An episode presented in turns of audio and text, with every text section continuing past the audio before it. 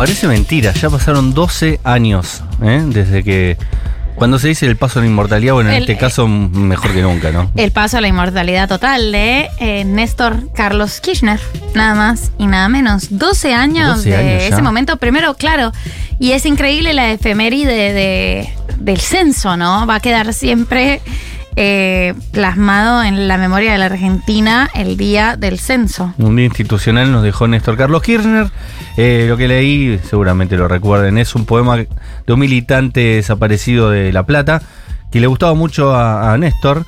El poeta se llama Joaquín Areta y le la, quisiera que me recuerden, es el nombre del poema. Eh, Néstor lo leyó en alguna oportunidad y quedó ahí la grabación en el éter dando vueltas. Y cuando murió Néstor, eh, la canción esa, que que es un poema, pero bueno, en forma de canción, de alguna manera se, se viralizó eh, y fue como una especie de legado. Porque aparte está muy bien, porque cada una de las frases está hablando de Néstor, más allá de que no fue escrita por Néstor y que el que la escribió la escribió pensando en Néstor, porque ni siquiera lo llegó a conocer probablemente, eh, porque pasó eh, a la vera de su desaparición. Es decir, el 29 de junio de 1978, en La Plata, desaparecía a los 23 años Joaquín Areta, militante de la UES. Eh, sin embargo, Néstor, a partir de allí, hizo toda su carrera política. Ustedes saben, intendente de Río Gallegos, posteriormente gobernador de Santa Cruz dos veces y posteriormente presidente de la Nación, 2003-2007.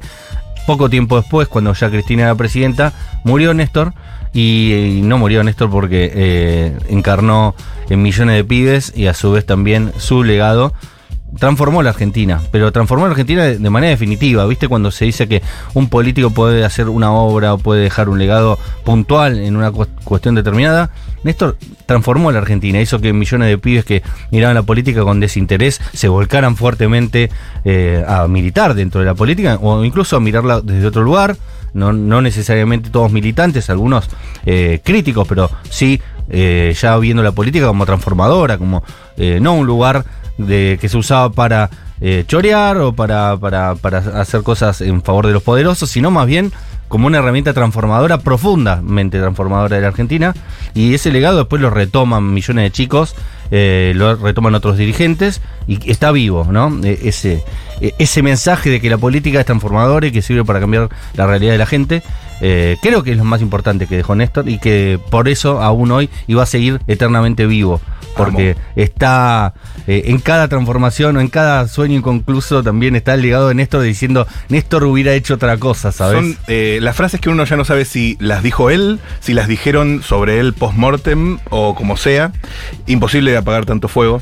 Y etcétera, largas, etcétera. Insoportablemente vivo. Insoportablemente vivo. El tema de Rosana llegaremos a tiempo. Sí. Que por ahí Néstor ni lo escuchó. Pero Seguramente bueno. no sabía ni quién era Rosana. pero Néstor. quedó asociado gracias a los compas de 668. Y so- yo personalmente, como escriben alguien, algunas personas también, vine gambeteando el tema todo el día.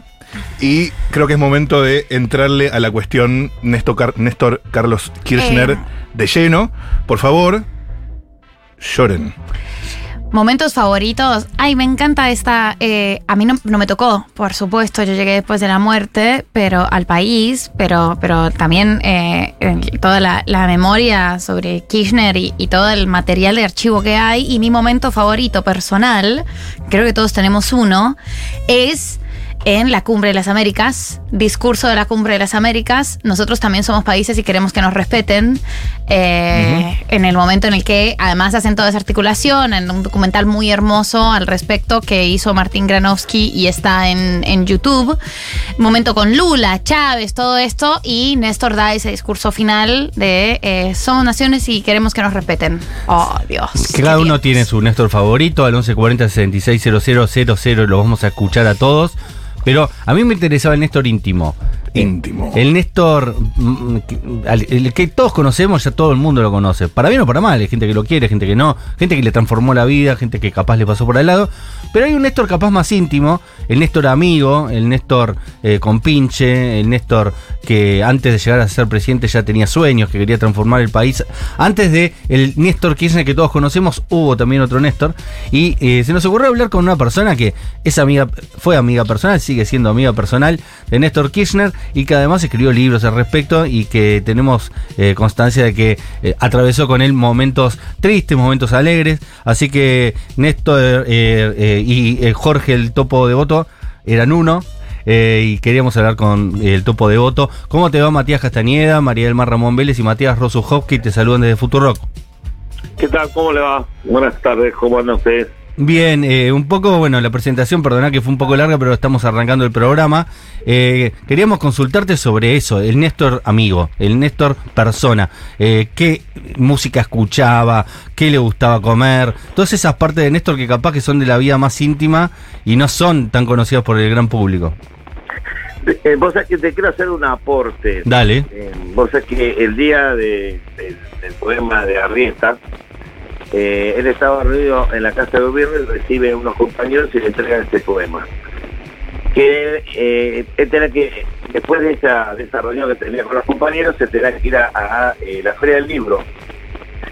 Y le gustó muchísimo ese, ese poema. Y la leyó ahí en la Feria del Libro. como era él, sin avisar nada.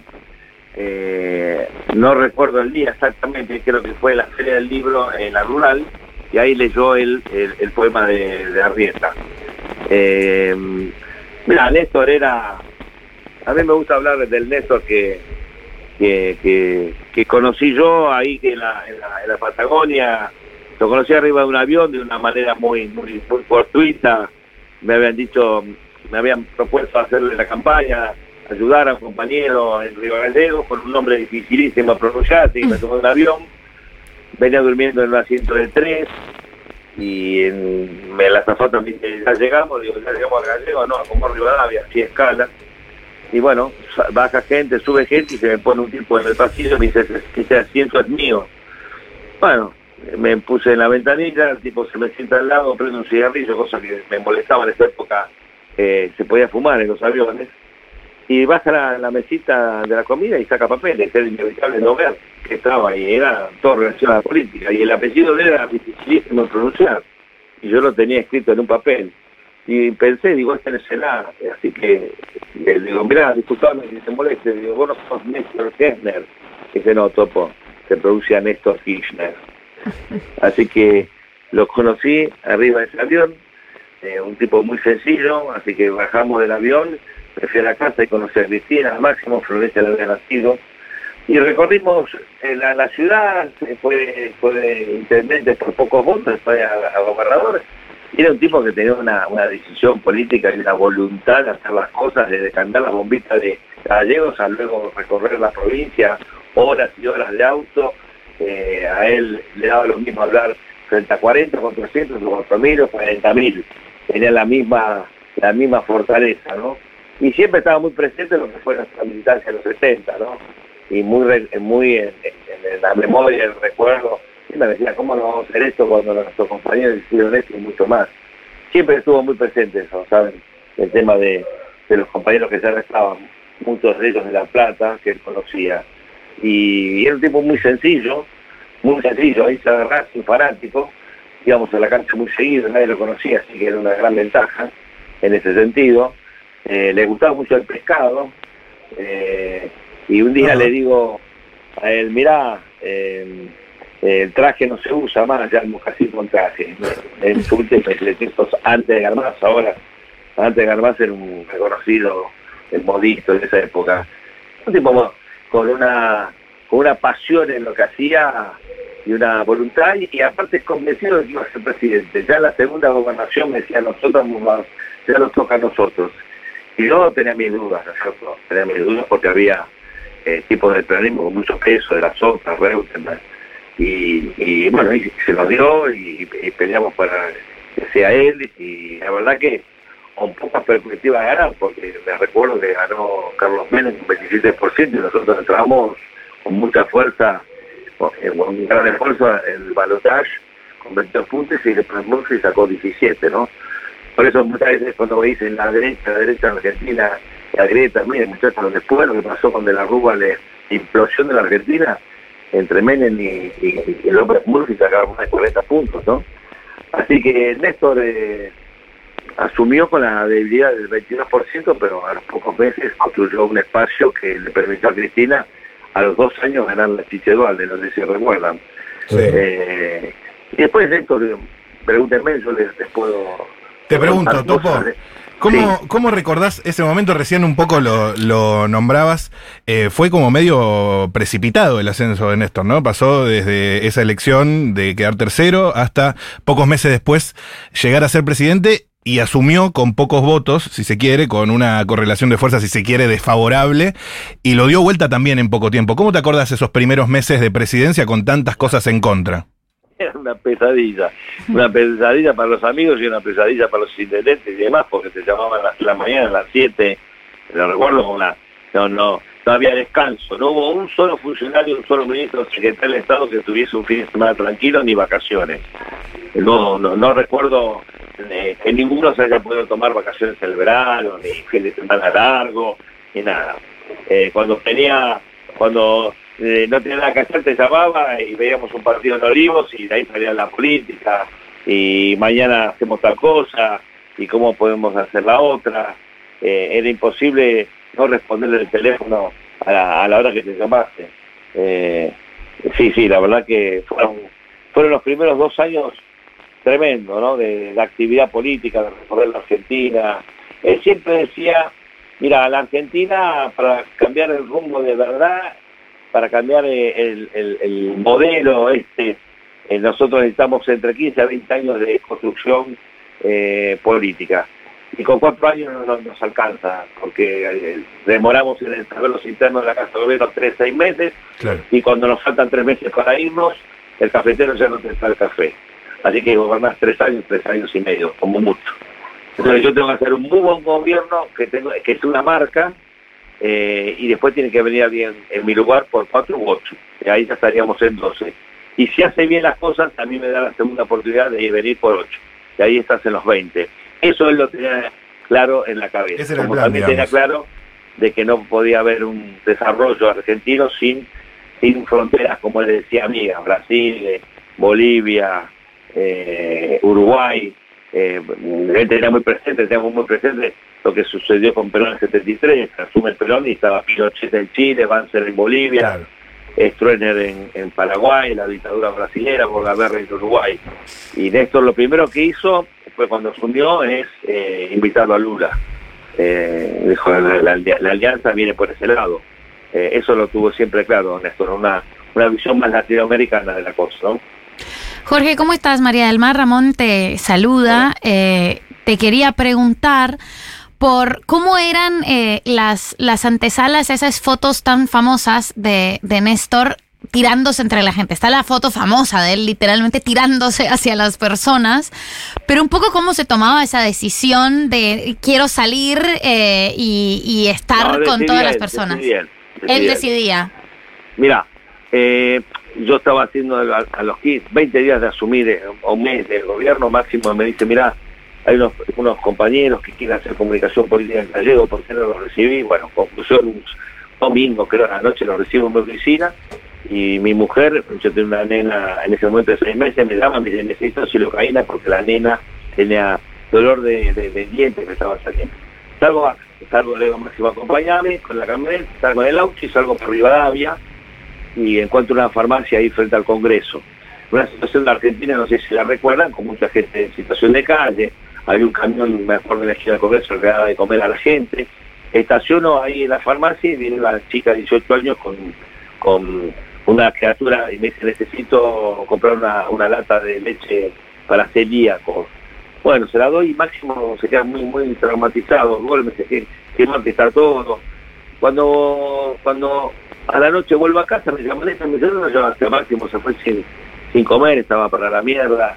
Eh, entonces lo llevé al centro y bueno, pasan unos días, me llama el secretario, me dice, ¿por dónde te venís? Con tu auto, que, que, que Néstor quería hablar con vos. Bueno, estación del auto y cuando se había un desperfecto de iluminación de, de olivos, se baja la luz, me dice el secretario Tatú, me dice, abrir rápido la puerta atrás y el que se tira atrás del asiento era Néstor. Entonces se tira del asiento y me dice, tranquilo que no te van a revisar la, eh, el- el- la puerta de atrás, te van a abrir el baúl. Así que silencio de radio, cuando la policía, le- de- la policía militar a Casa Militar Terrey y efectivamente te revisa el baúl y salimos. Agarramos Villate, agarramos Libertador, se pasa adelante y me dice, bueno, vamos a recorrer toda la zona que vos recorriste con Máximo y otras que te voy a indicar. Te agarramos General Paz, Liniers, eh, eh, miraba, miraba qué pasaba en el 11, de 11 fuimos a, Constitución y recorremos, recorremos la ciudad y él desesperado llamando a la hermana diciéndole que mande asistentes sociales con frascar con comida porque él veía muchísima gente con situación de calle. Y cuando llegamos ya a la una de la mañana, yo tenía que agarrar nafta, paro, eh, le digo, mira, Néstor, tengo que agarrar nafta, el doña adelante sentado en la, en la estación de servicio que está ahí adelante del Carrefour, en Libertador, cerca de la el chico que, que me limpiaba el vidrio, eh, en, un, en, en, en una situación que se me acerca, y en una cosa de comicidad me dice, qué bárbaro, este Tristán es parecidísimo al presidente. Y capaz que los más chicos no saben, era un humorista muy muy exitoso en la década Sí, del sí. 70-80, ¿no? Tristán. Exactamente, exactamente. Pero ese era Néstor, ¿viste? Ese. Lo que pasa que contarlo ahora uno lo cuenta, pero en aquella época yo tenía que guardar silencio de radio, eh, pero era ese, ese es el Néstor, ¿no? Qué loco eso de ya presidente de la nación recorriendo la ciudad de Buenos Aires encontrando... Eh, No, la- Lo hicimos muchas veces, ¿eh? No, no, no, la hicimos en provincia, de bajarnos en una combi y meternos en una escuela de campo, en San Juan, Claro. porque vio la escuela editorial de la bandera.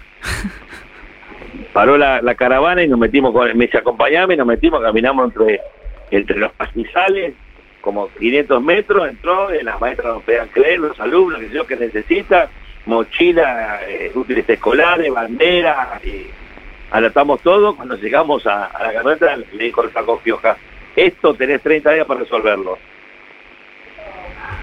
Espectacular. Te quería consultar sobre otra característica que tenía como político, que se contaban mucho, que, que de repente alguien le hacía un reclamo, eh, no solo personas comunes y corrientes, también intendentes, también gobernadores, eh, y él dejaba pasar un tiempo después, levantaba el teléfono y llamaba para preguntar cómo estaban las cosas. eh, y, y ¿Cómo era ese procedimiento? ¿Él lo tenía anotado en algún lado? ¿Se acordaba? Él tenía en la libretita. Él me mandaba y me decía, mira, anda al distrito, anda a la luz, que el intendente me dice que está terminada la avenida y el hospital de ahí. Que, entonces, iba, contaba las cuadras, iba al hospital y venía y le decía, mira, Néstor, son ocho cuadras, pero este me está diciendo que tiene 14. Eh, y bueno, prepárate, ¿no? Y llamaba al intendente y lo retaba porque no estaban hechas las obras. ¿Cómo era ese procedimiento? Total, total. No, no, te volvía loco.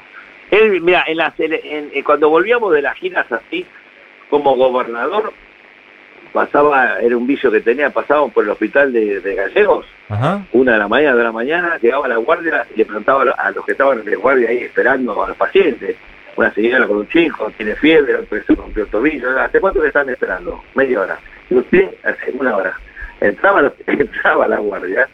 ¿Quién está de guardia? ¿Qué pasa que no tienen? ¿Por qué están durmiendo? Uh, era terror.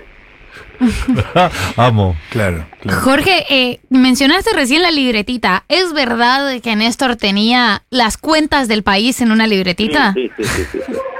Sí, totalmente. No sabe cómo transpiraba la baña, porque a las 8 de la mañana tenía que ir y a la- después a las 8 de la noche tenía que rendir. Claro. Tenía todo. Topo, todo. eh, te consulto, eh, retrocedo algunos años, algo que mencionabas vos recién, que Néstor veía la posibilidad de ser presidente desde mucho antes que sea una posibilidad real o en boca de todos. ¿Cuándo fue la primera vez que te lo mencionó? Y allá por el 97, el 98, por ahí. ¿Te Por ahí, acordás de ese momento? La verdad que no lo tengo. Bueno, lo que pasa es que era recurrente el tema este en las estaciones de servicio donde parábamos a cargar nafta y a cargar agua para el mate. Eh, le daba lo, lo mismo hablar con 300 que con, en el bar ese se ponía a hablar con cuatro camioneros chilenos y es argentino y discutía y que y el otro. Y después del otro decía, no, ya los convencimos, que esto, el otro, todo hay que cambiar, vamos a ser presidentes por esto, por esto, por otro. Decía, pero bueno, como vos podés decir, fantasear, ¿no? Porque Claro. recuerdo que el peronismo había figuras como de las otras, Reutemann, muy fuertes.